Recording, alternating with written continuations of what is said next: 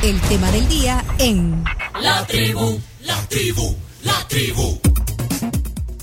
Bueno, ya tuvimos la antesala de la de, de, eh, la antesala con el doctor Claudio de Rosa que está con nosotros hoy. No quedó en el y el chumito decía iniciar la entrevista para que toda esa plática quede en el podcast de la entrevista, pues no va a quedar, pero pero queda ahí en el podcast general del programa. Y sí está con nosotros Claudio de Rosa, eh, el doctor Claudio de Rosa, es eh, investigador del Observatorio de Políticas Públicas de la Universidad Francisco Gavidia.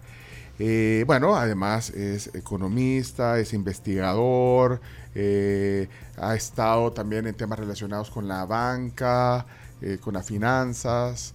Y bueno, hemos conversado ya varias veces aquí en, en las diversas etapas que ha tenido este programa. Y hoy eh, trae un libro que se llama Balance de 21 años de la dolarización en El Salvador. Eso nos ha reunido hoy. Y hoy sí, formalmente, bienvenido a la tribu. Eh, Camila, la Carms, el Chino, Chomito y todo este equipo. Los recibimos. Muchas gracias, Pencho. Muchas gracias por estar con ustedes aquí, con la parte de la tribu y, por supuesto, con todos los radioescuchas. Vamos a conversar hoy día sobre esta investigación que hemos hecho como Universidad Francisco Gaví a través del Observatorio de Políticas Públicas, que se denomina 21 años de dolarización en El Salvador, mitos y realidades. Eh, Esto es, eh, usted dice una investigación, claro que es una, eh, es una, una investigación que, bueno, se basa en, muchos datos y, bueno, en, en la línea del tiempo, pero, bueno, sí, es un libro, es un género de libro. O sea, ¿cómo, cómo lo cómo, cómo ca- cataloga? Porque, bueno, yo pues lo veo como, es un libro, no es un documento, no es un... sí No, es un, es un estudio profundo. Pero, pero, que- pero, pero cabe en la categoría de libro. Sí, eh, es un un documento que eh, cumple todos los requisitos de lo que es una investigación. Entonces se comienza incluso explicando cuál es el objetivo, que es evaluar los resultados de la dolarización tras 21 años de su aplicación. Y cuáles son los resultados para saber cuáles son mitos y cuáles son realidades de tantas cosas que se dicen, porque todo sistema monetario cambiario va a estar sujeto a diferentes opiniones. No hay ninguno que sea, este es el único, no. Entonces, eso es interesante de ver de lo que se dice a favor o en contra, si es cierto o no. O sea, usted Sí. trata de poner los hechos ahí. Y Nada después de más. 20 años, supongo que ya hay un, hay un tiempo suficiente como para hacer un análisis. Iba a ser de 20 años, pero como hay procesos de revisión y ya llegamos que estábamos ya septiembre del año pasado, entonces dijeron, ¿por qué no actualiza todos los datos para que sean 21 años? Sí, porque eso, y eso la decir. metodología, porque esto no es cosa así nada más, es una combinación de análisis estadístico y revisión de estudios y artículos sobre la dolarización, pero que conste, son datos estadísticos oficiales, ya sea de Banco Central, Banco Mundial, Fondo Monetario, BID, porque esto siempre a uno cuando está en estas investigaciones en el entorno académico o universitario, le están exigiendo de a dónde salió este dato. Y te digo, tiene que uno colocar el dato, El dato, la, la fuente. cuándo fue publicado, la fecha, etcétera. Ahora, eh, bueno, justamente lo que usted acaba de decir, eh, porque a mí no me da, bueno, 21 años no es un número redondo, cabalístico. eh, eh, bueno, y ya me explica, porque bueno, se, se pretendía sacar el, el- el año pasado, no se sacó, pero eh, yo iba al tema de, de la motivación, eh, por qué evaluar la motivación de escribir, de hacer esto, eh, evaluar la dolarización, porque no sé, el contexto, bueno, usted lo dice, ya pasaron, ya se pueden analizar desde otra manera, incluso con la cabeza más, más fría, si se le puede llamar así, porque también ah, hubo motivaciones políticas eh, en aquel momento. Entonces, pero entonces eso era, es un momento adecuado para, para hacerlo, este, este estudio.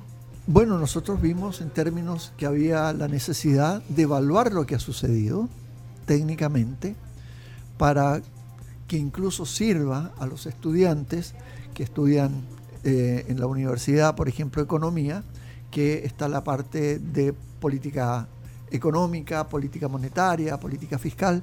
Entonces son antecedentes incluso eh, para toda la gente de administración de empresas para saber qué significa tener esta moneda. Sí, pero también eh, le digo el momentum de, de hacerlo porque eh, también ha pasado algo, eh, lo, del- lo de la nueva moneda, digamos, que es de curso legal, que es el Bitcoin. eh, Correcto. bueno, estábamos hablando del traje, eh, del traje De típico, El o el disfraz, Salvador. no sé, el, el del Miss El Salvador, que bueno, eh, hace una reseña ahí de colón, dólar y, bueno, y la nueva moneda que se expone ahí ante las personas que los millones de personas que ven este tipo de concursos, eh, el, el Bitcoin. Entonces también eh, el momentum no, no, no, no, tiene nada que ver con el momentum porque, nada que porque uno es un nuevo protagonista, digamos, es una moneda digital, es un nuevo protagonista.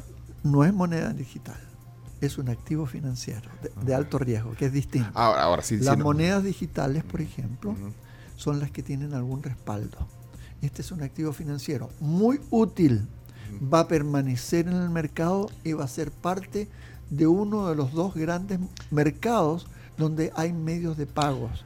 Uno es el mercado donde está el Bitcoin, que es el mercado de activos financieros, y el otro mercado que se está ya conformando y va en esa dirección, van a ser la de las monedas digitales de bancos centrales. Ya vamos a entrar en ese detalle porque este se lo, se lo ponía en el contexto de hacer este, esta evaluación. Eh, y- pero solo para, para, para seguir con el hilo que llevábamos, eh, no se puede decir ahorita que estamos en un trimonetarismo. Trimonetarismo. ¿Por qué tri? Ajá, usted de alguna manera me acaba de, de- de dar un argumento de eso porque, vaya, bimonetarismo, en teoría, y, y- y creo que lo pone también, lo plasma en este documento, en teoría eh, aquí fue una ley de bimonetarismo, a donde estarían en circulación dos monedas, eh, No, el, el- no. co- el- el Nunca. colón y el dólar, espérame, pero, pero se llamaba ley de bin, No, no, no, no. ¿Cómo no? Aquí lo tengo, Claudio. No. No, mírela bien. ¿Y, el bimo- ¿Y el bimonetarismo de dónde sale, pues? El bimonetarismo es una situación que obviamente se iba a dar en un inicio, porque en la medida que dice claramente que los colones que se llevaban a los bancos se iban cambiando por dólares, en ese momento había todavía en el mercado colones y dólares. Ah, ley de integración monetaria. Se eso. llama ley de integración. Ah, va, No, pues sí, no ya, ve, ya, así se hacen los chambres, pero vaya, pero, pero, pero decía, entonces, en un inicio, ese era el... No, lo que sucede, obviamente, igual sucedió en Europa cuando se introdujo el euro, Ajá. que estaban las monedas nacionales y el euro. Y es, hay un periodo de transición, porque la gente a medida que se va deshaciendo por este cambio forzoso, si ustedes quieren ver, y usted entrega los colones o la moneda nacional y recibe dólares a cambio, a medida que van creciendo la cantidad de dólares empieza a dejar de ser tanto el bimonetarismo hasta que llega un momento que no está la moneda nacional en circulación. la saca, Se la transición. Espérate, pero, pero mira, está bien, ley de integración monetaria, como sea, pero no me va a negar que así no la vendieron. ¿Cómo? Así nos la, nos la vendieron. ¿Cómo la ley? No. de- así nos la vendieron. Con, eh, ¿Quién eran los que iban a la cabeza de esto? Pues sí, van- bueno, eh, Manuel Heinz, Mm. Francisco Flores, que también Mm. fue, fue, fue protagonista de esto.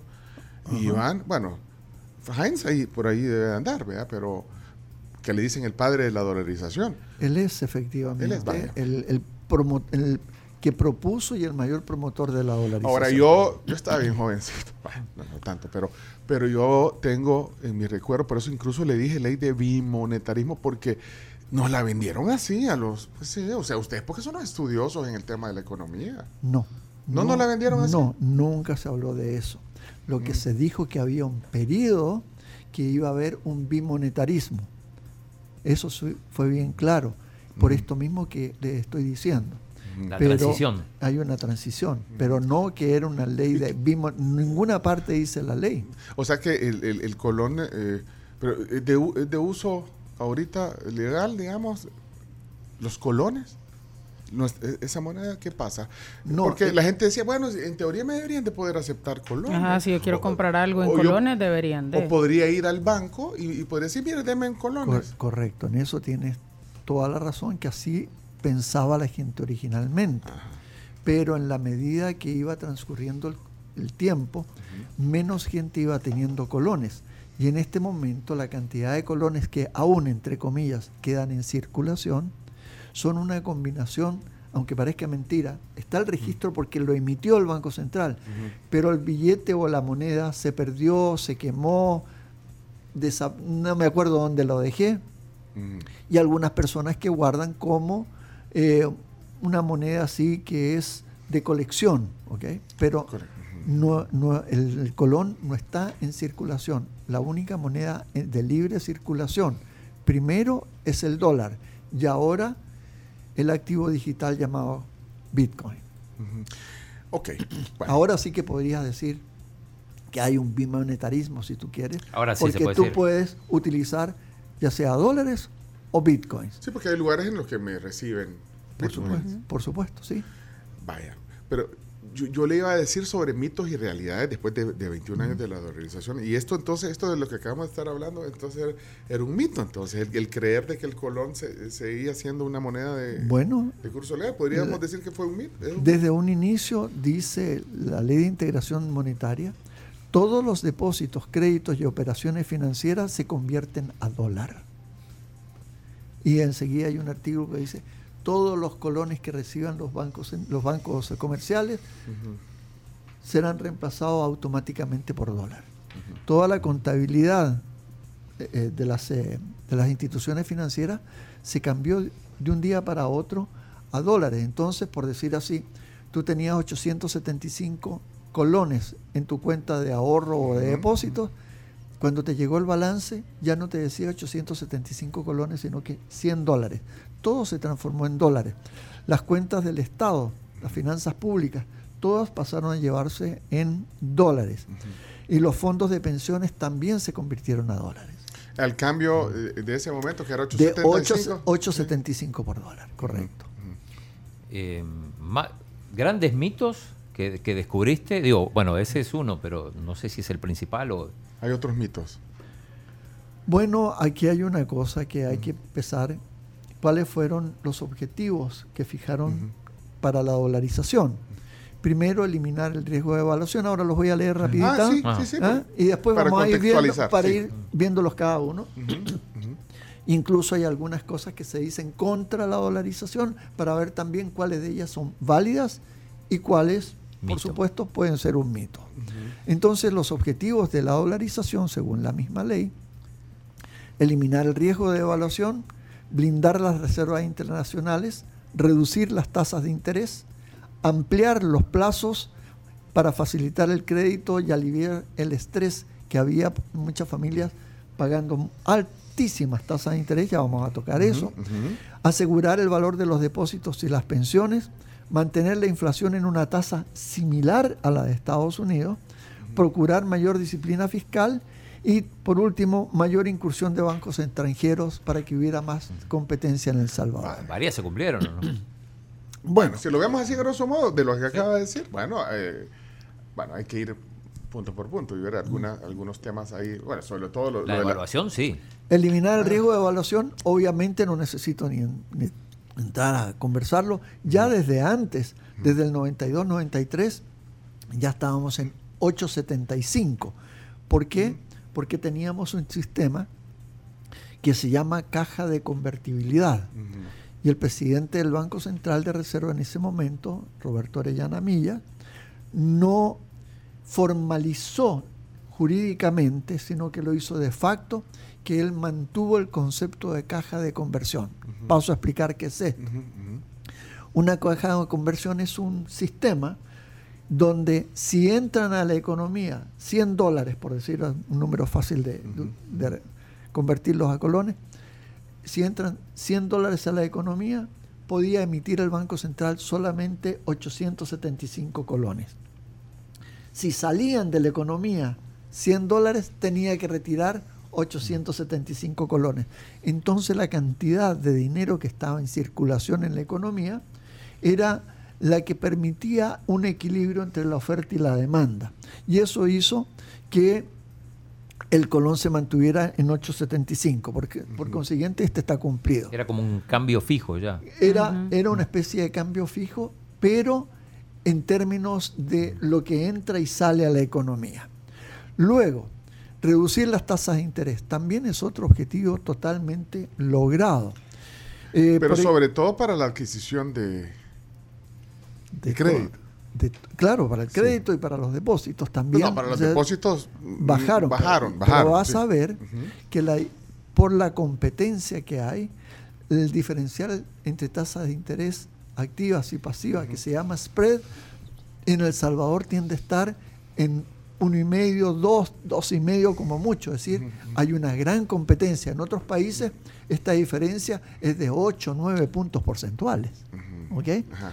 Entonces, la tasa de interés eh, que estaba activa, que era de 20-24, por ejemplo, en el 95, bajó 346 puntos de, y así fueron bajando todas las tasas de interés y nosotros tenemos en este momento una de las tasas de interés más bajas que hay incluso en la región y en Latinoamérica. Las tasas de interés para o sea, para los créditos. los créditos. Sí, porque para los depósitos, bueno, también, bueno, usted acaba de explicar, vea, toda Sí. esa, pero eh, digamos, eso se vio como desventaja de la dolarización porque para los depósitos era mucho más eh, Sí. atractiva la tasa. Ten- tenía Sí. mayor tasa de interés, Sí. Pero mayor inflación. Y la inflación te, Sí, te, co- sí. te come lo que gana. O sea, tú tienes una utilidad, si tú quieres, una ganancia ficticia. Porque la tasa de interés en algunos momentos era 20% y la inflación era 30%. Bueno, o- solo quiero hacer un paréntesis, eh, eh, paréntesis para decir de que, bueno, todo esto lo detalla, es un libro muy completo, eh, un- una, una investigación muy completa. De hecho, el, el libro no se vende, porque ya me preguntó alguien ahí dónde puedo conseguir este libro, no se vende, eh, es de uso libre. Eh, pero bueno, vamos a ir a tratar de, de- de- de ver algunos highlights del libro. Pero bueno, todo Sí. esto está detallado ahí en el Sí, libro. el libro no se, No se vende, vende. pero va a estar en el sitio web de la Universidad Francisco Gavidia y dentro de ella va a estar en lo que se llama Observatorio de Políticas Públicas El- de sí, la UFG. Y, va a estar en formato digital. y En formato y digital. y en físico. Eh, y usted lo va a poder obtener gratuitamente porque las universidades, por lo menos nosotros, no estamos en, un, en un proceso de comercialización. Ah, pa- para sacar los costos, vea, chino, chino, Sí. para sacar los costos, debería, pero bueno, pero qué bueno que va a ser accesible. Vaya, pero entonces volvemos a, a- a lo que a los objetivos y los que se cumplieron Claro. y los que no. ¿Qué- qué otra incluso, incluso en este momento nosotros, eh, al cierre del 2021, porque hasta ahí llevaba el, el documento Sí. este, tenemos las tasas de interés por debajo de Panamá. Por ejemplo, en el- al cierre del 2021 en El Salvador la tasa de interés era 6.35 y en Panamá 8.22. O sea, tenemos otra ventaja. Luego, otro objetivo, ampliar los plazos y facilitar el crédito. Entonces aquí, por ejemplo, en diciembre del 2000, el- la cantidad, la proporción de crédito de 0 a un año era 14%. En el 2021 bajó a 4.5%. ¿La qué dijo? ¿La qué? La, la Los crédito? créditos aún hasta un año plazo eran 14% y bajaron a 4,5%. Luego, los créditos de 1 a 5 años de 27.9 bajaron a 23%. Y aquí viene el gran cambio, que los créditos de 5 a 20 años, que eran 54%, aumentaron hasta 72%. ¿Ok?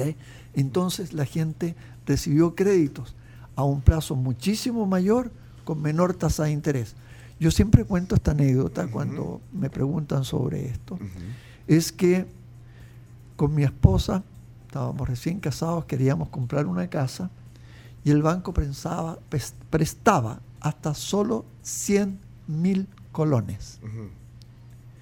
Y la casa que habíamos visto, sin ser ninguna cosa así de lujo ni nada, éramos jovencitos tratando de casarnos, costaba 100 mil colones, Justo. justo. Ujú. 110, nos faltaba un poquito. Pero el banco prestaba solamente hasta el 50% del valor de la casa. O sea que le prestaban 65 mil. Bueno, vea, 55. 55 A mil, una sí. tasa de interés de 21% a 10 años. Wow. ¿Ah? Entonces, Poco corto plazo. tuvimos que hacer malabares para poder comprar esa casa en ese momento. Por consiguiente, hubo un beneficio y es otro Se objetivo ampliaron hasta cumplido. 30 años, ¿verdad? Los- 20, Sí, 20, 30 tenemos, años. se Sí, tenemos de más de 20 Y años. eso fue también. efecto de la dolarización. Entonces, ese cambio de plazo Por- de- a- a- eran a tan corto plazo Sí, sí, lo- lo- para vivienda. correcto. Y estoy contándole una anécdota personal Ajá. que la viví directamente con mi esposa. Ok. ¿ok? Mire, ahora ya vamos a hablar de ese tema, comprar un apartamentito, una casa ahorita para uno, Imposible. para una pareja joven, así como... Está difícil No, no, ahora. está, está- está imposible. Está difícil la onda. cor- Así como una casita, sí, sin, tan, sin tanto como la que Sí. usted quería, quería aunque comprar sea un, un apartamento de 150 mil dólares, aunque tengamos mucho más plazo y la tasa de interés para viviendas anda en el 7,5%, ¿ok? Está difícil para eh, Pero- esta generación.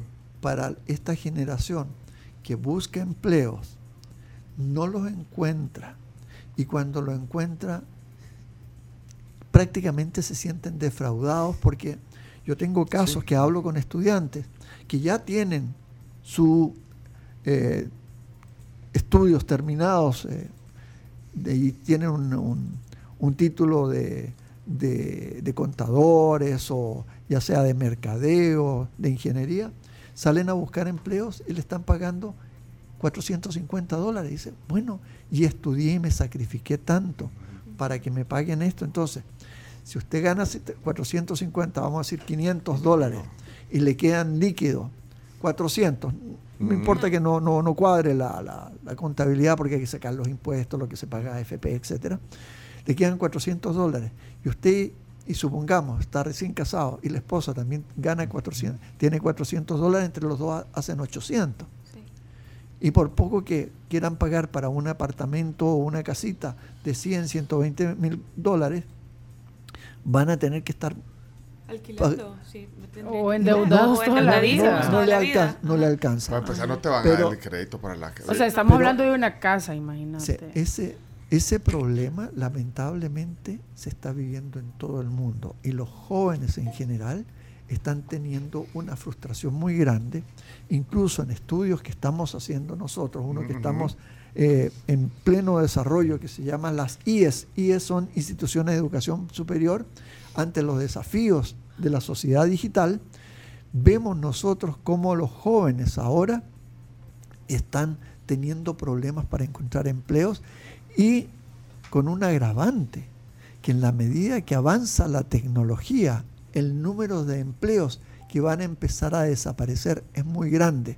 Entonces ahí viene ese gran desafío de las universidades, para decirlo así, cómo preparar de por vida y estar actualizando los conocimientos de los profesionales. Bueno, eso es como paréntesis, y es un tema de análisis. Y, y- Profundo. Sí, Ajá. sí, esa situación y lo que se viene, eso que acaba de decir de la disminución de, las, de los empleos. O sea, la tecnología está desplazando. Bueno, si ya ni árbitros van a ver, chino. Sí.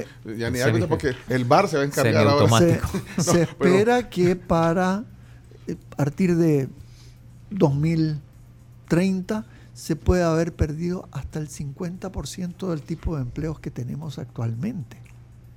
En ámbitos cajeros y cajeras Mm. no se van a necesitar mayormente. Eh, los, la gente que te atiende en un restaurante Vamos, no se va a eh, necesitar. podemos hacer una gran lista Y de, ahí- eso, sí. No, Bueno, y el, ese- pro- ese es un el problema. problema es que incluso algunos trabajos de cuello blanco que uno dice, "Ah, a mí como médico no me van a tocar o como abogado, están en riesgo de una severa disminución. Bueno, eh, tema para otro programa, pero mire, volviendo a, a todo lo, porque son cosas bonitas, estar, eh, eh, ¿y usted qué, qué hacía en ese tiempo cuando se dolarizó? ¿En, en qué, en qué área estaba usted? ¿Estaba en Yo estaba en el sector privado, o sea, En- estaba en en- Avanza. en Avanza sí, en estaba. Avanza, sí. Bueno, entonces usted de alguna manera fue testigo de, de- de- Correcto. de- con otros ojos de, de ese proceso. eh. Sí. Sí, y, y durante todos estos años, bueno, de investigación y todo, pero para ponerlo en contexto, porque me está hablando solo cosas bonitas de la dolarización. Todo lo que, bueno, pero eh, insisto, aquí me pone alguien, mire, pero eh, por culpa de la dolarización los plazos fijos ya no valen la pena. Lo- lo- lo- los, los depósitos a plazo fijo, dice, bueno, está hablando de lo que le decía, de que los Sí, correcto. eh, dice, ese redondeo que decía Shafiq Handal, que antes eran cinco colones, una bolsa de mangos, eh, después eh, un dólar, eh, bueno, se, se cambió el cambio, entonces hubo... eso Se no- encarecieron las Sí, cosas. no ese eso es mito un mito, ¿no? realidad, mito No, realidad. esa es una realidad que efectivamente hubo un pequeño aumento de precios en el redondeo especialmente de las cosas pequeñas. Voy a, voy a usar un ejemplo así bien exagerado como para poderlo explicar. Si algo costaba, que te digo yo, cinco, cinco colones, obviamente con la gente sacó ventaja y lo redondeó a, un dólar. A un dólar. pues. ¿Ok? O sea, ahí Esa- se, se y eso- tres- Sí, ajá, 3.75. 3.75. Sí. Lo mismo sucedió en Europa cuando Con el euro. con el euro. Sucedió exactamente igual, pero idéntico. Pues Incluso sí, bueno, pero no hay que artículos. estaba bien. Ahora, por supuesto, pero es la libertad del mercado y lo que la gente siempre trata de sacar alguna ventaja. Y no y eso es propio del mercado. ¿Y, y esto estaba contemplado? Eh, no contemplado, pero se sabía que iba iba a suceder una cosa de esta naturaleza. Ahora, es distinto si una cosa costaba 500 colones, no la pasaron a 100 dólares. La dejaron más o menos en el Al mismo cambio, precio. al Al, cambio. Entonces, claro, golpea los presupuestos de las familias que consumen la mayor parte de su salario en comida. Ahí sí que hubo un impacto un poquito fuerte, pero no extraordinariamente fuerte. Y eso eh, fue compensado y tenemos, por ejemplo, que la inflación, y eso la gente se olvida, entre 1980 y 1989, la inflación de punto a punta, es decir, de diciembre del 79 a diciembre del 89, en la década, la inflación fue de 468.5%. ¿Cuánto? 468.5%. En una década. Mire, eh, eh, quiero, quiero avanzar porque eh, lo invitamos a desayunar. Aquí desayunamos, ah, más o menos a esta hora desayunamos, pero mire, yo solo quiero decir, uno de los objetivos que usted mencionaba era el tema de mantener la inflación, ahora que estaba hablando de eso, más o menos a los niveles de Estados Unidos.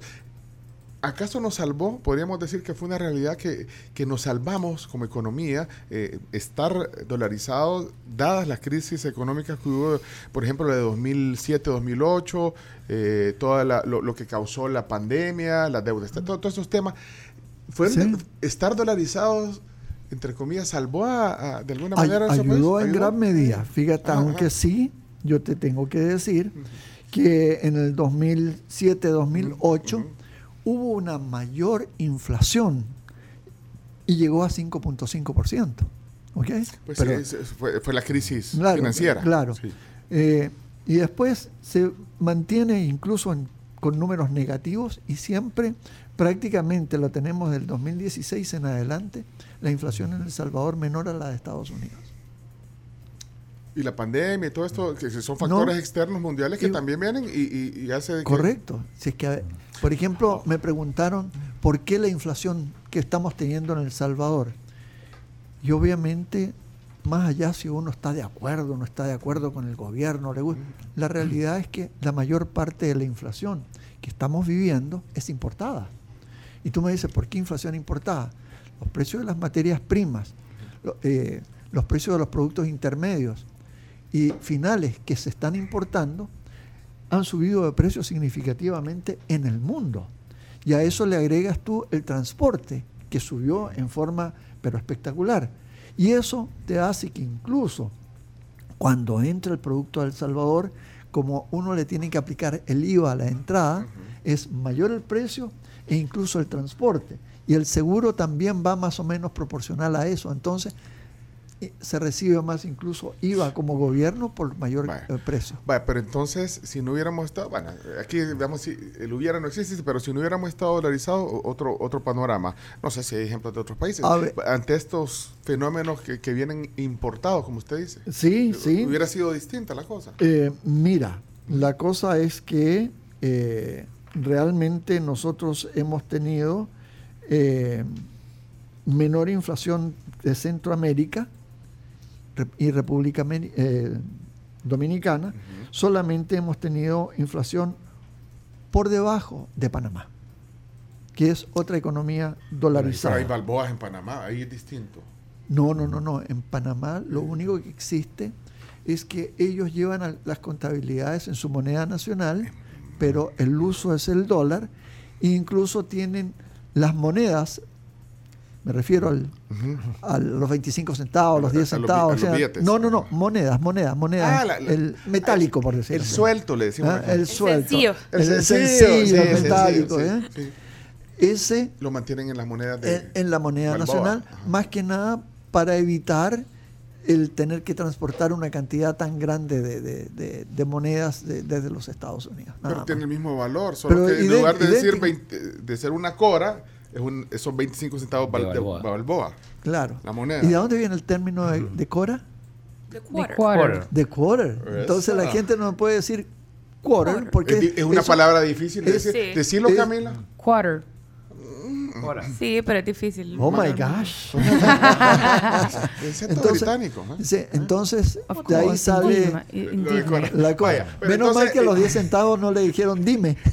Ah, dime y yo te diré. Pero mire, pero, pero lo que me quería decir que eh, estamos hablando de, de- de las inflaciones en los países centroamericanos, bueno, Panamá que tiene esa, e- ese sistema dolarizado, entonces no fueron ma- mayores las afectaciones en, en los otros países, en Honduras, eh, Guatemala, República Sí. Dominicana. Sí, eh, nosotros lo tenemos, estoy buscando en este momento para, para contestarte, a ver si encuentro rápidamente este, un cuadro que me mandaron, pero la tenemos, la, la inflación más baja, nosotros aquí, de, la segunda inflación más baja de Centroamérica, República Dominicana y Panamá, ¿ok?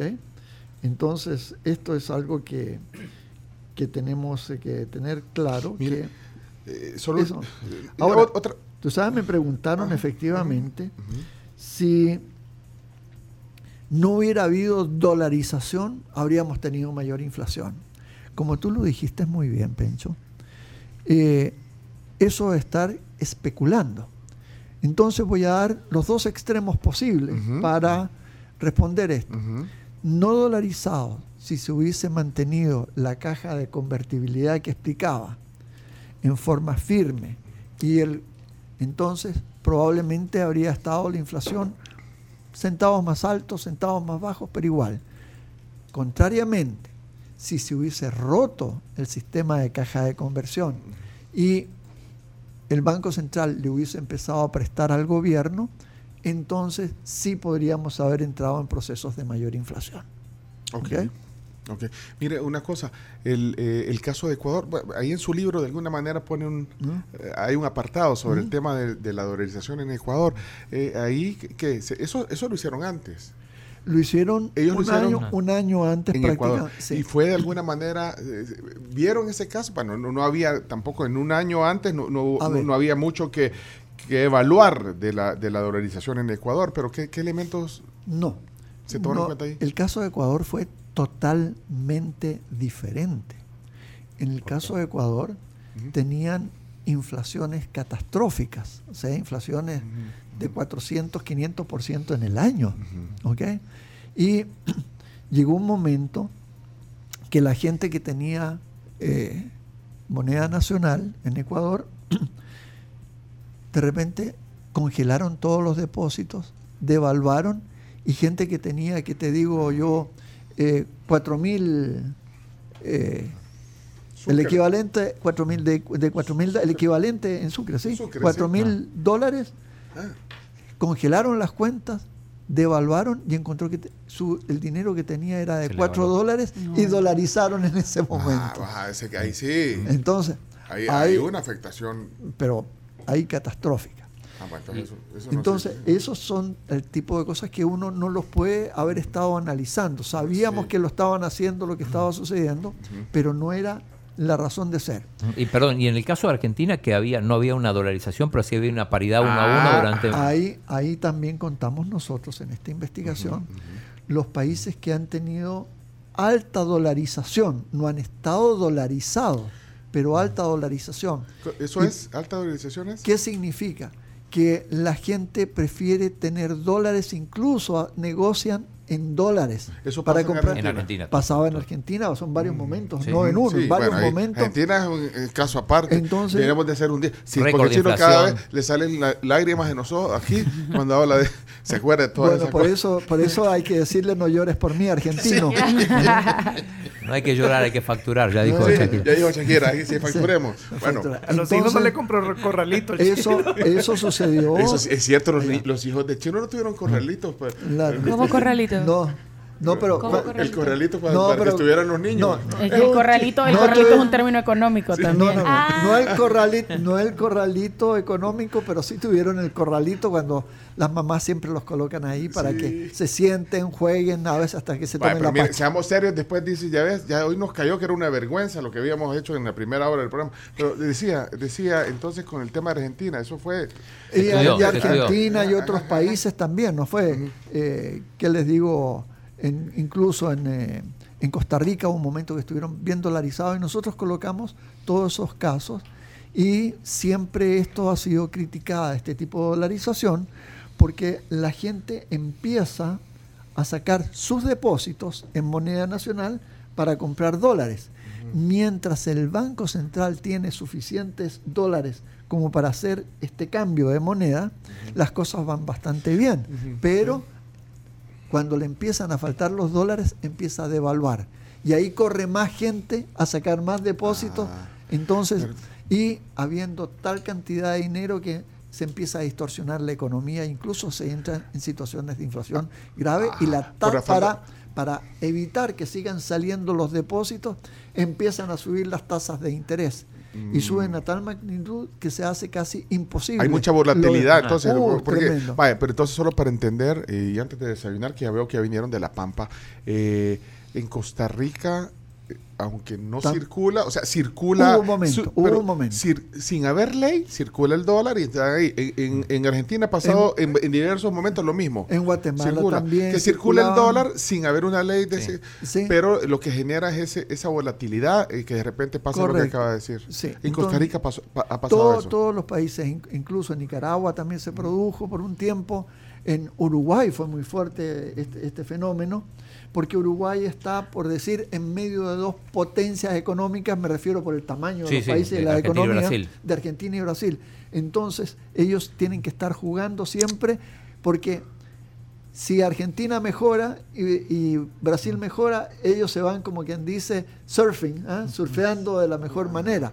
Pero si bajan las dos economías, entonces ellos sufren mucho. Por eso que son muy cuidadosos. Podríamos decir que la, la economía eh, tica costarricense es eh, distorsionada, entonces. No, no, no. Ah, hubo sufrió. momento. Ah, hubo hubo momento. Ah, momento, Sí, porque ya me están escribiendo varios ticos ahí, díganos No, no, no. Hubo momento. No, Ya- yo No distorsiones, claro, no no, no, No distorsionemos las no palabras de Claudio lo que he dicho. Hubo momentos. O sea, en el estudio se encuentran momentos. Y Ah. no es cosa de los últimos tres años o cinco años. No, esto son de. Se analizó Vaya. Qué momentos y tenemos todos los ejemplos. ¿Y la economía argentina cómo la podemos calificar así? No, es una, una economía de alta volatilidad, especialmente porque quien no tiene disciplina es el sector público. Y el sector público no es como lo vemos aquí, que nosotros vemos siempre lo que hace el gobierno central. No, allá tienen cada, cada provincia, Claro, digamos además. así, tienen Sus sus, pro- gobiernos. sus propios gobiernos, sus propios pro- eh, presupuestos, sus propios esquemas de gasto y a veces el gobierno central, por decir, trata de controlar un poco, pero independientemente ellos hacen lo que deseen y manejan sus finanzas totalmente aparte. Por eso que es tan Sí, difícil la Argentina. bueno, hay varios comentarios aquí. Eh, eh, ¿Cómo oís este? ¿Halago o, o crítica? Dice, este señor Claudio Rosa es muy teórico. ¿Cómo lo ves? Hasta ¿Es un ahí, halago? hasta ahí. No, solo eso dice. Solo eso. Ah, no, no. pero no sé, pero no, es que dice, no. este, este, este Claudio, este don Claudio de Rosa es muy teórico. ¿Qué? ¿Es un cumplido o no? Mira, no, imp- no importa si es cumplido o no, pero lamentablemente este tema es extraordinariamente teórico. Usted lo dijo, es que, porque hay que sustentarse en datos. Lo que pasa es que a veces también eh, salen algunas opiniones. La- Ah, nos- o sea, se no. opina y se interpretan.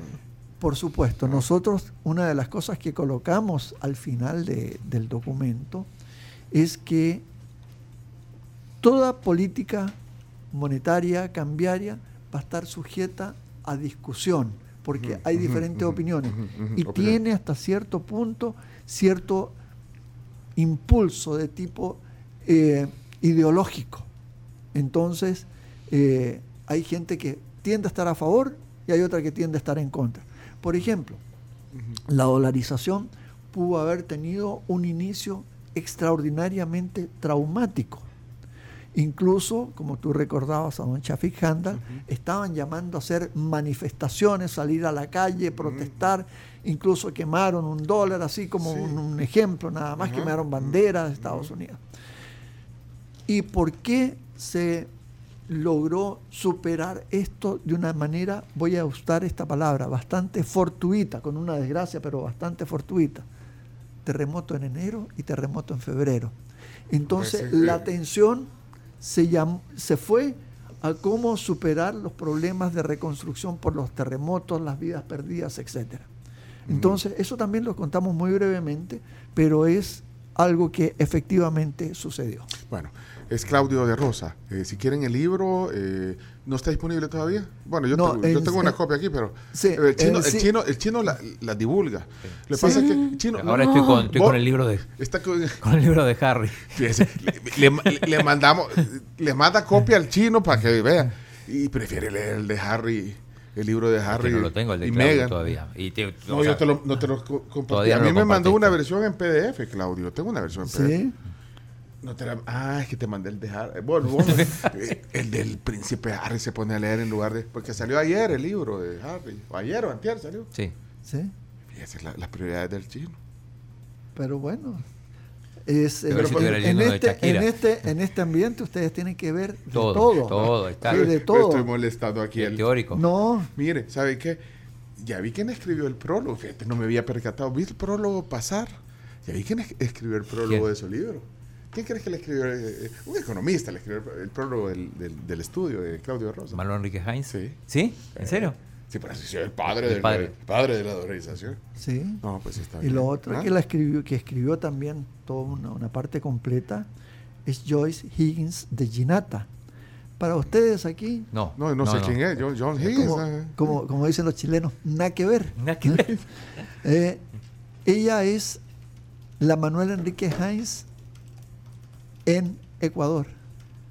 Escribió Eso. también una parte del libro. Ella Él- él- también, él- sí. él colaboró Ella- en, en datos. Sí, Ah. en datos y cosas, y mandó toda una parte completa que la incluimos tal como la envió ella. Pero eso de- de- del padre de la dolarización es un halago entonces para Heinz. Bueno, Porque también tiene, o sea, tampoco hay que poner, o sea, No. acuérdense que también hay, eh, este- hay gente que no está de acuerdo con lo no, que no, hizo. Es que hay dos cosas diferentes. Ajá. Una cosa es ser el padre y ahora es si usted está de acuerdo o no Ajá. está de acuerdo Ah. con ese hecho que él haya Ajá. llevado adelante. Sí. Porque él, Y- él- él puede ser muy teórico y muy, muy estudiado y todo, pero también, usted dijo al principio de esta plática, nada es infalible. No, todo está sujeto. Todo, todo Ajá. sujeto. Y esto se- Entonces no es infalible tampoco el no- análisis ni, no, ni lo que... no hay nada Ajá. que sea algo así, por decirlo de una forma simpática, no teórica, ¿ah? escrito en roca o en hierro. O sea, Exacto. es algo Todo tiene Ajá. matices y todo está sujeto a practicarlo. en ciertos momentos puede tener una ser una posición muy sólida y muy fuerte. Sí, claro. Pero pueden pasar los años y uno decir, ¿y cómo se les ocurrió hacer esto? ¿Ah? Uno nunca sabe. Pero- Ahí tenemos el caso de Panamá, que ya lleva 110, Sí. 115 años de, de dolarización y siguen perfectamente Pero bien. el problema es que usted no sea suficientemente abierto para aceptar de que no es la mamá de... No, no, no. Sí. no sé. No, no sé. Aquí tiene que oír y... no, es que cuando, especialmente cuando uno está en el ambiente académico, uno, por eso se llama universidad, es de universal. Usted tiene que aceptar todos los pensamientos, todas las, siempre que estén sólidamente sustentados. Aquí en este estudio, lo que se encontró dio este resultado. Pero eso no significa que todo el mundo va a estar de acuerdo ni contento. Solamente que le digo, ¿bajó la tasa de inflación? Sí, bajó. ¿Era objetivo? Sí, se cumplió. Sí, Ahora, sí. que podría haber bajado son más, datos. otra historia. Que mm, las tasas de interés bajaron. Bueno, obviamente baj- suben, bajan unas y otras. La gente que toma crédito está feliz y aplaude. La gente que tiene depósitos puede estar es- reclamando justamente también. O sea, sí, por eso, son matices. Eh, y como, usted, como dicen los gringos, esos son los facts, digamos. ¿ya?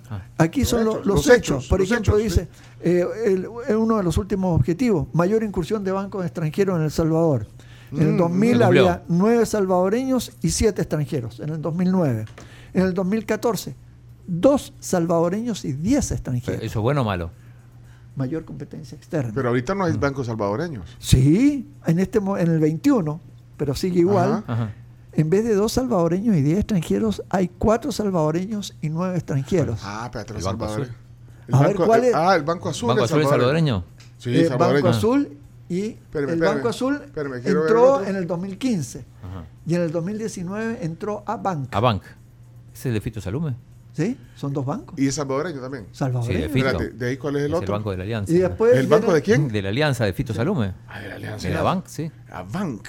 A Bank Azul. Sí. Eh, ¿Y los espérate, otros dos? que- espérate, estoy Y pensando. después el banco- y, y el, hipo- el hipotecario, Banco, Banco de. Fomento Hipotecario Estatal. Ajá. Estatal, pero se, eh, se toma como. eh, salvadoreño, Sí. o sea, no puedes negar eso. Tres. Y el de fomento. Y el BFA. el- el No. banco- no, ese no. El ba- Banco El Fomento. ba- banco Hipotecario. Pues sí, dije, Banco Ah, Hipotecario. banco Hipotecario y el Fomento Agropecuario. Ah, Ah, el, son- BF, el BFA. Ahí están Sí. los cuatro. Y mire, y el rol de las cajas de crédito. No, no, no. Ese es aparte. Estamos, Ah, estábamos hablando, Ah, vamos. en ese momento se hablaba de los bancos. ¿Por qué de los bancos? Porque el papel que tenían en ese momento, la, eh, la proporción de mercado y la fuerza que tenían en ese, en ese momento era muy pequeñita, es decir, era casi intrascendente, ¿ok? Comparado en este momento que tienen un peso muy grande y están apoyando fuertemente el crédito. Mire, después eh, sí va a decir que no le dimos de desayuno. Nosotros sí, vamos a Yo- desayunar. solo una, Sí. una. ¿Sabés qué va a hacer Claudio eh, en el año 2042? Claudio de Rosa. Claudio de Rosa. Él no lo sabe, quizá. Dentro de 20 años. Dentro de 20 años. ¿Qué va a hacer? Va a escribir el libro 21 años de la bitcoinización en El Salvador. Probablemente, Bueno, está bien. porque no, Sí, sí. no le gusta. eh. Va, Mira, no- nos queda un ratito. Es que ese es el problema que tenemos a veces de tratar de entrar de choque contra una medida. Yo puedo estar en desacuerdo o de acuerdo, pero no hay que discutir por qué este gobierno aquí, que es muy bueno, o que este gobierno acá es muy malo. No, hay que entrar a ver qué significa y qué perspectivas tiene. Bueno, ¿saben qué? Eh, tenemos un par de cosas. eh, es Claudio de Rosa, la, la- la voz que ustedes están escuchando. Eh, Claudio es investigador del Observatorio de Políticas Públicas de la Universidad Francisco Gavidia. Es otra área, eh, eh, es tipo Picardo. tipo, que, Carlo vi hace poquito a Oscar. a me lo Oscar que está en el área de investigación y cómo que se llama el humor y todo esto. Y- sí. humor, humor. pero un humor Sí. no en el sentido de risa. Sí, ya, ya no de le buen explicó, humor. social, no le ¿eh? explicó. Sí. Oscar, Oscar viene aquí al programa. Eh, bueno, pero Bueno, entonces... y- nosotros somos del Observatorio de Políticas Públicas, somos dos entidades diferentes, pero que trabajamos en mucha armonía, como que el informe de país, situación de país que damos trimestralmente, lo hacemos en conjunto. Y el Observatorio de Políticas Públicas está coordinado por el doctor Roberto Morán Argueta, que es también el decano de la Facultad de Ciencias Económicas. Bueno, que parte también del rol de las universidades, eh, pues, hacer investigación académica, eh, y, y eso nos tiene reunidos aquí. El libro Balance de 21 años de la dolarización en El Salvador, aquí comandado este libro por eh, Claudio Rosa, el doctor Claudio de Rosa, que está. Claudio. Sí, no, pero Claudio. no, yo Claudio le digo, pues, pero. Como hay otro Claudio mejor que el doctor. Chino, pero vos sos una eminencia también, Claudio, los tocayos. Es que, aquí. no, no, aquí yo soy Claudio y él es Claudísimo. Claudísimo. Guardame esa, Chavi. Vamos a la pausa. Desayunamos. Yo no sé si nos va a acompañar. Yo Sí. le dije, bueno, Sí, sí, claro. ahí, ahí, mire, hay, desde- hay hot cakes hoy. Eh, quiero ver, estoy viendo el menú desde aquí. Hay hot cakes, hay, hay típico, hay huevos rancheros, hay. Tamal con huevo.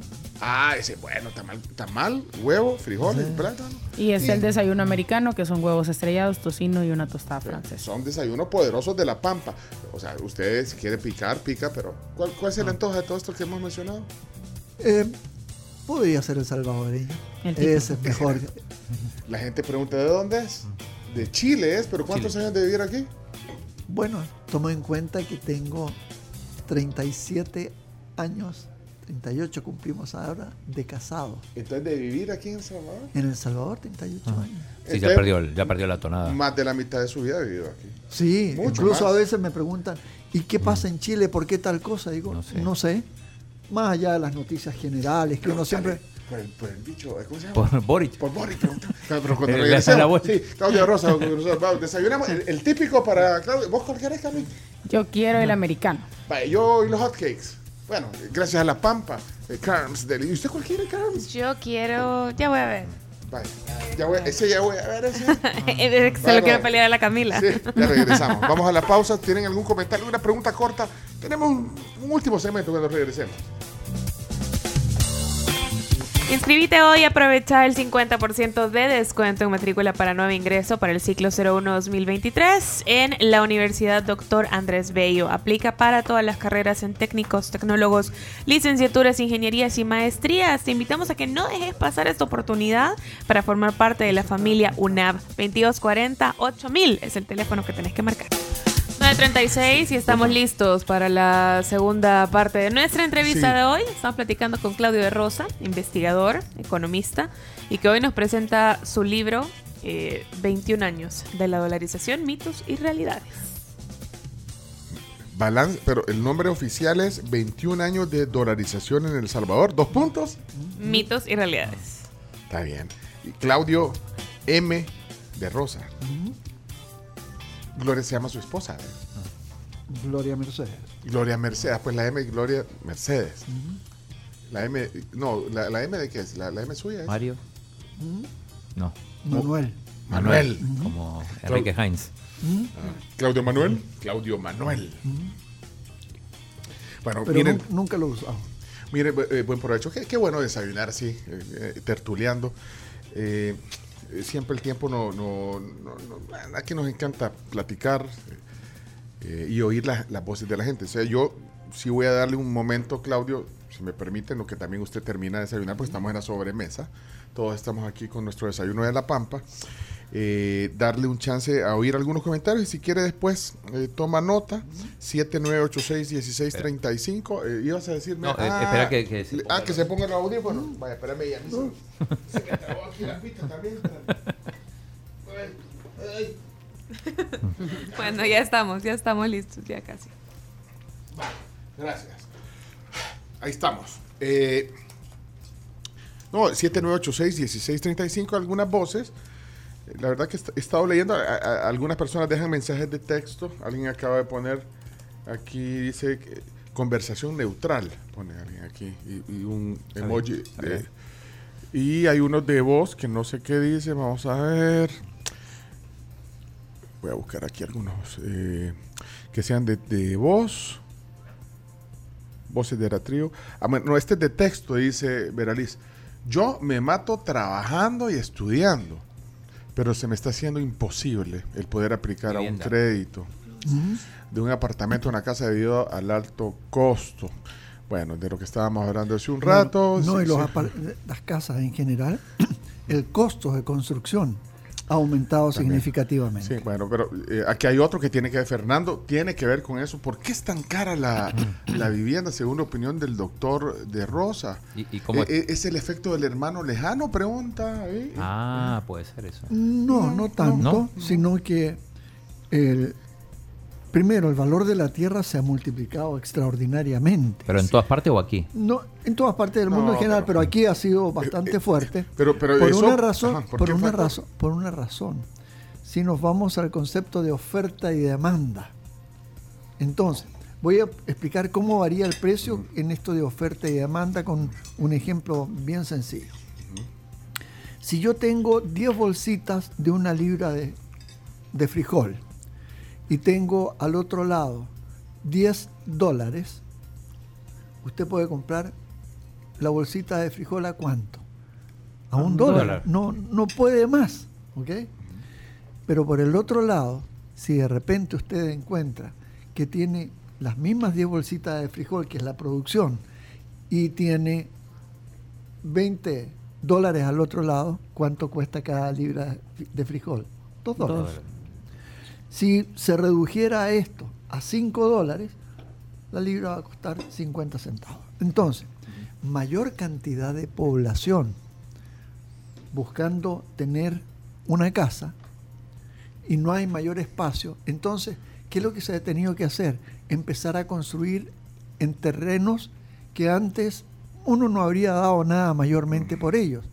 Pero al urbanizarlos, o sea, transformarlos en terrenos para construir una población, el precio, este es un de ejemplo, por favor no me lo tomen como un dato estudiado. Si el- el- la, la vara cuadrada estaba costando 10 dólares, por esto de oferta y demanda, a lo mejor la está vendiendo a 50 dólares. Entonces, ya la base de la construcción cuesta bastante más. Y le agrega a usted, el hierro ha subido en forma muy fuerte. Ha subido también el, el cemento, la pintura, todo lo que es el cableado que de la electricidad, por ejemplo, y a veces de algunas cañerías que son de PVC. ¿Y el PVC de dónde es? Es un subproducto de el petróleo. Entonces, todo eso ha hecho que suban los precios, Sí. pero lamentablemente, también hay que ver la otra cara de la moneda, los salarios no han aumentado en la misma proporción. Vaya. Ahí está. Es Una explicación Sí, pero- rápida, pero Es más caro comprar una vivienda aquí que en Guatemala, que en Honduras. Sí. No podría decir eso porque no tengo, no tengo antecedentes. Es decir, ahí yo soy siempre muy cuidadoso Bueno. porque a lo mejor digo, es más barato aquí y es lo contrario. Claro. Entonces, bueno, eh, eh, no Chino tengo datos, los datos. Hace un dato, o sea, investigar zonas eh, similares eh, y, y mira. Bueno, creo que la parte de, Sí. de También compra y de alquiler pueden ir de la mano, no sé, Chino o sea, dato. entre más Sí, cara es una dato. casa, más caro el ¿Cuál es alquilar. el- Por supuesto. ¿Cuál es el lugar Entonces, más caro del Salvador en Porque este momento? la, la gente eh, Necesita ve pagar. cuál es la tasa de retorno, es decir, cuánto voy a recibir por la inversión que tengo. Voy a avanzar, voy a avanzar. En la casa. Perdón que interrumpa, pero voy a avanzar porque voy a poner varios mensajes y después si quieren comenta porque la gente quiere participar y eh, se ha tomado el tiempo de dejar mensajes. Ok. Pati, adelante, Pati. Hola tribu, buenos días. Súper interesante la, la conversación que se tiene con el doctor Rosa.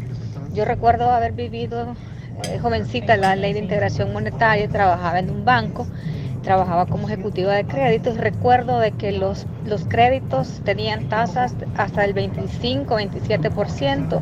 Inmediatamente entró en, en vigencia la, la ley, eh, las tasas de interés uh, bajaron eh, 10%, 9%, 8%. Realmente fue algo bien tangible. Bueno, me voy a poner más y después opina. Aquí hay José Roberto. Buenos días, tribu. Muchas gracias por llevar a invitados como el de este día. Son temas profesionales, técnicos, macroeconómicos que necesitamos saber, no solo esas charlas o pláticas de, de cafetería o sobremesa donde todos creemos que sabemos de fútbol y de economía y de negocios. Así que muchas gracias por este Bueno. tipo de charlas. Eh, son, a mi forma de ver, también muy importantes. Gracias, buenos días. Bueno, a ti gracias por el comentario. Ya, ya vamos a eh, Fidel, se llama este oyente. Adelante, Fidel, buenos días. Hola, buenos días. Buen programa y un saludo al invitado. Óigame, precisamente ahorita estoy aquí revisando un artículo del diario de hoy. No es un artículo, es una entrevista que se le hizo al presidente del Banco Central de Reserva de en aquella época de la dolarización, cuando se estableció. Y allí dice de que quedarán las dos monedas en curso y quedará en opción de la persona decidir si se usa el colón o se usa el dólar. O sea, sí fue bimonetarismo. Y en ningún momento dice que a través del uso o del tiempo va a desaparecer el colón. Mire, vayan tomando nota para que opine después, porque eh, de- después opina. eh, quiero ver aquí, Ricardo. una crítica constructiva con mucho respeto para Tencho. Debería de dejar al invitado cuando está desarrollando temas meramente técnicos que desarrolle la idea y no interrumpirlo. Voy a trabajar en eso. Perdón si lo interrumpo. Ahorita sí, ve. Mira, poneme la cámara, Chomito. Bueno, gracias. No, no, y se aprecia, no, vamos a Fíjese trabajar. que yo no hijo suyo para que me hable No, así. sí, fue correcto. no seas así, chomito. Gracias, eh, Ricardo, por el comentario y vamos a trabajar en, en- en evitarlo. Gracias.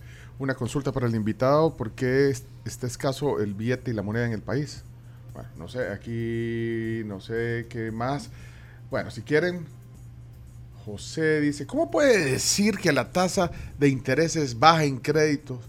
Es baja en créditos y que es más alta en Estados Unidos, dice José, reclamándole. Y miren, es que lo, lo leí así porque así veo la intención en la cara, mira. ¿Cómo puede decir que la tasa de interés es más baja en créditos y que ahí en Estados Unidos es más alta? Bueno, eh, si quieres reaccionar eh, sobre algunos comentarios. Por favor, Claudio, ya. Empecemos por esta última. La tasa de interés de El Salvador está más o menos en el mismo nivel en general que los Estados Unidos. Sin embargo, si usted, en, el momento que hicimos el estudio, sin embargo, si usted lo mira en este momento, la tasa de interés por el aumento que ha hecho la Reserva Federal, que es la tasa de referencia, han aumentado y están o iguales o sobre la tasa de interés del Salvador. Todo es relativo en, en el momento que usted lo mire. Este estudio se cerró en el 2021 y en ese momento probablemente sí puede haber estado más alta la tasa de interés en los eh, perdón, en El Salvador que en los Estados Unidos, pero es marginal. No es como antes que nosotros aquí voy a buscar justamente lo que hablábamos de esta tasa de interés que me está diciendo este señor. Eh, la tasa de interés sí eh, era marginalmente más alta aquí en El Salvador que en los Estados Unidos, pero también tiene que considerar cuál es el tamaño del mercado allá. ¿Cuánto Eh, se gana? cuánto el número de bancos que hay, las condiciones y las características, no solamente de la tasa de interés así promedio, sino que en los instrumentos que uno tiene. Por ejemplo, en Estados Unidos, usted no tiene una AFP, pero puede hacer su programa de retiro y va a invertir la gente sus fondos de acuerdo a lo que usted decida. Y ahí puede sacar una tasa de interés mucho más alta, pero a veces se está corriendo un riesgo mayor. Entonces, esa es una de las cosas que hay que mirar con cuidado. Y hay momentos que estará la tasa de interés en El Salvador por sobre los Estados Unidos y otra por debajo, pero no esa diferencia que teníamos antiguamente. Sobre otros temas así rapidito para ya ir aterrizando. Boric. Sí. No, le, de lo que le dijo. voy a, Sí, de lo le que voy a sí. decir un, le voy a dar un dato. En 1995 la tasa de interés en El Salvador era 20-24, el promedio, como decía la señora que dio su opinión.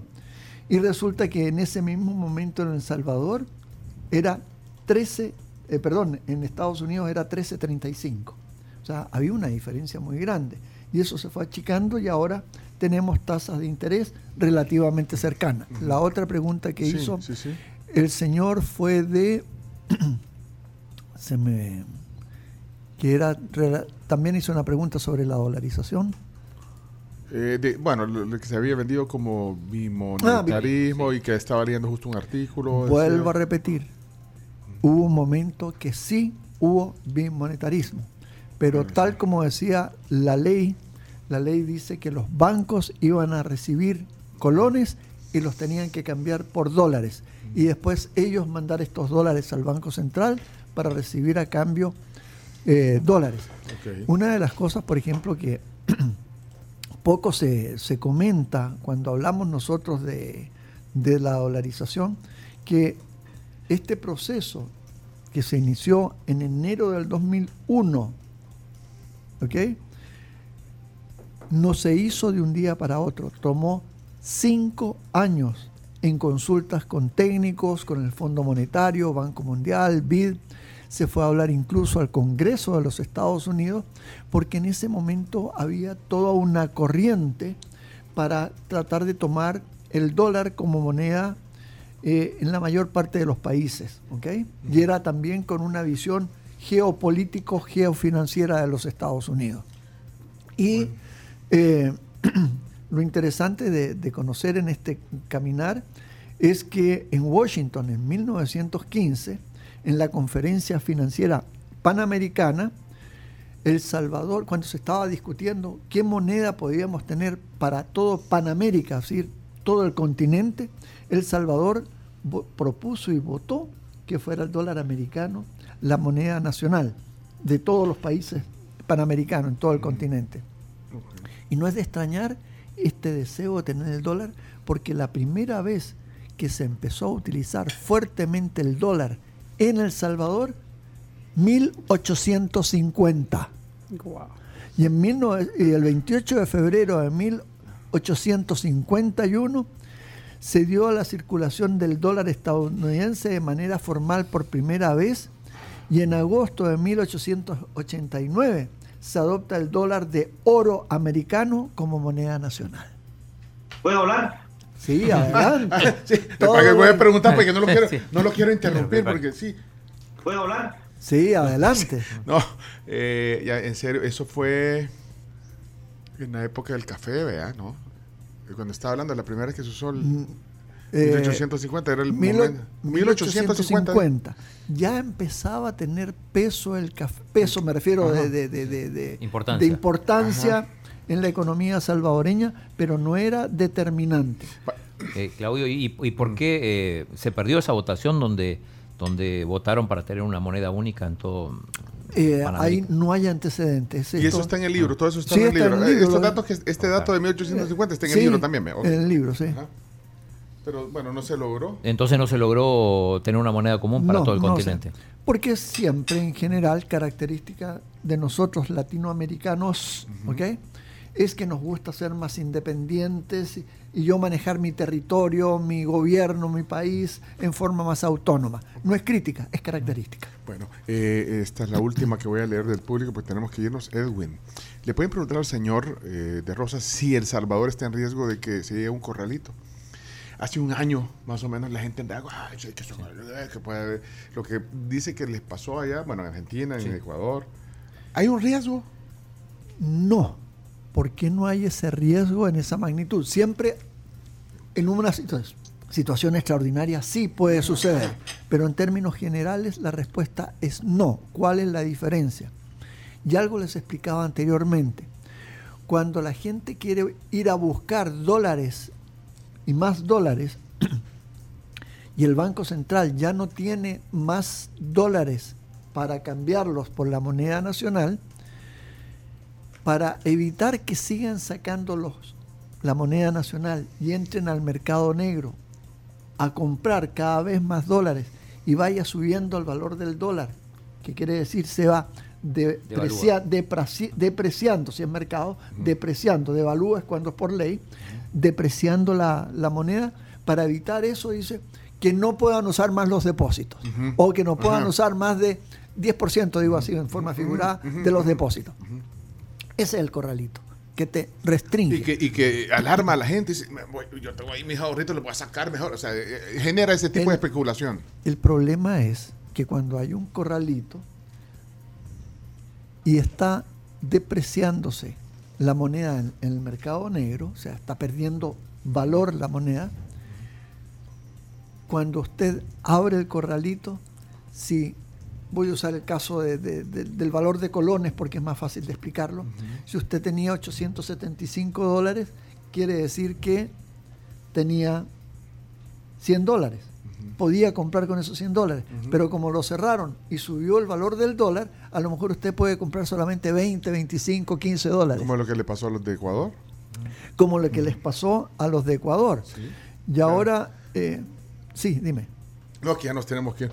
Chino, vos querés preguntarle. No, vos le preguntaste de Boric No, y- yo no le Sí, dice que ya ni, ni conectado ni a Chile, o va a Chile todavía. Sí, de vez en cuando vamos. ¿Y Boric Eso- qué onda? Liderazgo joven, Boric. Él es el presidente de Chile. Bueno, eso ya lo sabíamos. que, ya hay que No, pues, respetarlo, hay que ya hay que respetar. respetarlo. Sí, no, ya- nos tenemos los- que ir. Invitar otro día. Chino. Los, eh, los presidentes se- siempre se respetan. Yo no, una pero pregunta. no, pero se pueden, pero se pueden Eh, cuestionar. se eso es otra cosa. No, son dos cosas Ah, diferentes. bueno. Yo he tenido en más de alguna oportunidad, escribiendo en la prensa gráfica, que le he tenido que responder a un presidente de la República. pero eso uno no deja de respetarlo por su investidura, porque representa al país. Aunque no Me esté de acuerdo, aunque no Ah, esté de aunque acuerdo. no estés de acuerdo. Aunque tú no Pero, le estés de puede, acuerdo. pero le puede poner sus puntos de vista y Por supuesto, Ah. de eso se trata, pero siempre con respeto. Yo, antes de irnos, Sí, una pregunta sí. bien corta. ¿Qué país conocen ustedes que de un día para otro haya devaluado 100%? 100%. Eh, que no era un país africano. Grecia. ¿No es gracia? Grecia no. No, no No, inventando. no era un país africano. No, Bueno. eh, 100%. de- que devaluó 100%. 100%, de un día para otro. ¿Bolivia? Ha hecho algunas devaluaciones, pero no tan No- grandes. No, tan grande. México, México. Tampoco. ¿Venezuela? Algo en algunos momentos, sí, porque ellos tienen una crisis extraordinaria. Eh, quiero decir algo. No sé. Argentina. Argentina. Argentina ver, más cerquita, el tiempo. más, más cerquita de nosotros. Nicaragua. Honduras. Más cerquita todavía. Más cerquita. Honduras. Más cerquita todavía. Nosotros mismos. Exacto.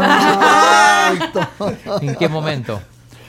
El 20 de enero de 1986, si un depositante tenía 250 eh, colones, podía comprar 100 dólares. 150 colones. 250. Ah, es que era el cambio de un dólar por 2.50. por 250. El 20 de enero. Y el 22 de enero, ese mismo depositante con la devaluación solo podía comprar 50 dólares de un día para otro. Wow. Miren Qué lindo. ¿Y quién fue el ministro? Eh, en ese entonces, 1986. Era, Eh, era Duarte el presidente. eh, el ingeniero Duarte, el, El, presidente, el ingeniero. sí, doctor Era- Rosa, sí. sí, era el presidente de la República. Eh, Ministro de Hacienda. don Fidel Chávez Mena era el ministro de Planificación. Ah, y nos devaluaron de esa, de esa forma. Eh, Mauricio Chusí. No, llegó después. Había otro otro presidente, no me recuerdo bien el, nombre. Sí, ellos son los que tomaron la lo- decisión. y lo- Sí, esa- la devaluación es decreto gubernamental. y eso está en el libro. Sí, también está en el Lo libro. puso. ay, Por supuesto. ¿Y le, y le puso Fidel Chávez Mena. Gracias, Fidel, gracias. No, no, no, no, no. Es que esto es una investigación de hechos fácticos, Ah, ¿ok? Son los hechos. No, no estar. toman partido. No, no, no para estar ni felicitando a uno ni atacando a otro. ¿Saben qué? Si quieren el libro, ya nos autorizó, está aquí en versión PDF, si lo quieren leer, el libro de la dolarización, de los 21 años de la, de la dolarización, mitos y realidades en El Salvador, eh, se los podemos compartir, pídalo en el WhatsApp. Les mandamos, eh, ya, Sí, no, de hecho es que un libro, libro- es un libro gratuito, es un libro para difusión, es una investigación hecha eh, académicamente con el power ahí del- de la Universidad Francisco Gavidia, la unidad de investigación, el Observatorio de Políticas Públicas. Así que si lo quieren, eh, y ahí pueden pues, leer en detalle algunas cosas de las que hemos conversado aquí con Claudia Rosa. Gracias por la visita, por estos datos y por las trivias. Mira, nos agarró ahí. Nos agarró con eso. Ya que era fácil. Sí, hombre. Sí, no. Ah, Bueno, Claudio. eh, Gracias. Ahí pídanlo, eh, quienes quieran, el- se los reenviamos ahorita en versión PDF. Luego se lo pueden mandar a las tablets, fíjate. Aquí sí tenés autorización, no como ayer que ayer mandó uno del príncipe Harry. No, eso no se Solo Ese es comercial. Cinco mandó. No, pero tenía, él compró cinco eh, Ah, no sé. códigos. Ah, 10 10.99 vale el libro de. En de español sí, en, en inglés Mire, 25. pero me alegra ver, mire, mire cómo va su- eh, bajando eh, la gente. Sí, eh, es. diciendo que quiere el libro, mire, escribiendo, quiero el libro, quiero el libro, vaya.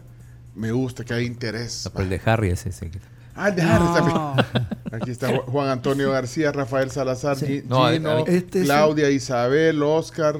Y, y está bien, eh, para que No, ustedes lo puedan leer en la este, tablet. este es un libro que incluso toma cosas que no son muy conocidas aquí en El Salvador, Mira. como cuando tuvimos la primera ¿Eh? caja de convertibilidad o de Mire, conversión. sigue saliendo ahí la gente. Iván, mire, JC, toda esta gente quiere el libro ahorita. La- Así que, es de no solamente leerlo así a lo rápida, sino que ¿Eh? Herbert, tratar de conocer la historia misma de nuestro país. mira, lo hubiéramos vendido. Mira, la gente, como es de Choto, ahí están pidiéndolo. ¿eh? Aunque no lo lean, pídanlo. No, mentira. Gracias por venir, son las 10 de la mañana, ya es tiempo. Ha sido un placer estar con ustedes. Igual. Gracias por las preguntas y por la apertura y la posibilidad de expresar libremente todo lo que pensamos. Pero de- en este caso, dentro, cuando estamos hablando de- del libro, dentro de lo que dice el libro, lo otro es el mundo tal como es, con cosas buenas, malas, penas y risas también. Gracias, eso me gustó. Pero, al final. eh, Sí, una- el diseño de la cubierta, Gloria Gabriela de Rosa Pino, Ujú. tu esposa. No, no, no. ¿No tiene nada que ver? Hija. Mi hija, que es una mercadóloga. Ajá, ella hizo el diseño. Sí, de, de- pri- sí, de de- primer nivel. que Ella darle crédito. trabaja incluso desde aquí a El Salvador, trabaja con empresas en los Estados Unidos. Bueno, saludos a su hija también, a su esposa. eh, saludos a Claudia, a todos los que están poniendo ahí. Miren, eh, saludos al doctor Rosa. eh, siguen, De Rosa. siguen poniendo, mire, toda la gente, toda la gente. Sigue corriendo el WhatsApp de toda la gente que quiere el libro. Aquí, aquí acaba de poner, yo también quiero el de Claudia Rosa y el de Harris. ah, bueno, aprovechen, miren. Ahí va eh, Rodrigo y Cristi, Marvin, y siguen cayendo mensajes al 7986-1635. Daniel Marinero, Gildi Centeno, este número no lo tenemos, estos dos no los teníamos registrados. Quiero el libro, que, vaya, de Choto, mire, en PDF, una versión y bien hecho el libro, de verdad.